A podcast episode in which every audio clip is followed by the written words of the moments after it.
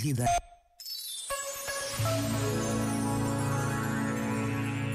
O beato Carlos Acutis nasceu em 1991. Muito novo e, como tantos jovens da sua idade, dominava a linguagem dos computadores, que utilizou de forma extraordinária para transmitir conteúdos de formação cristã.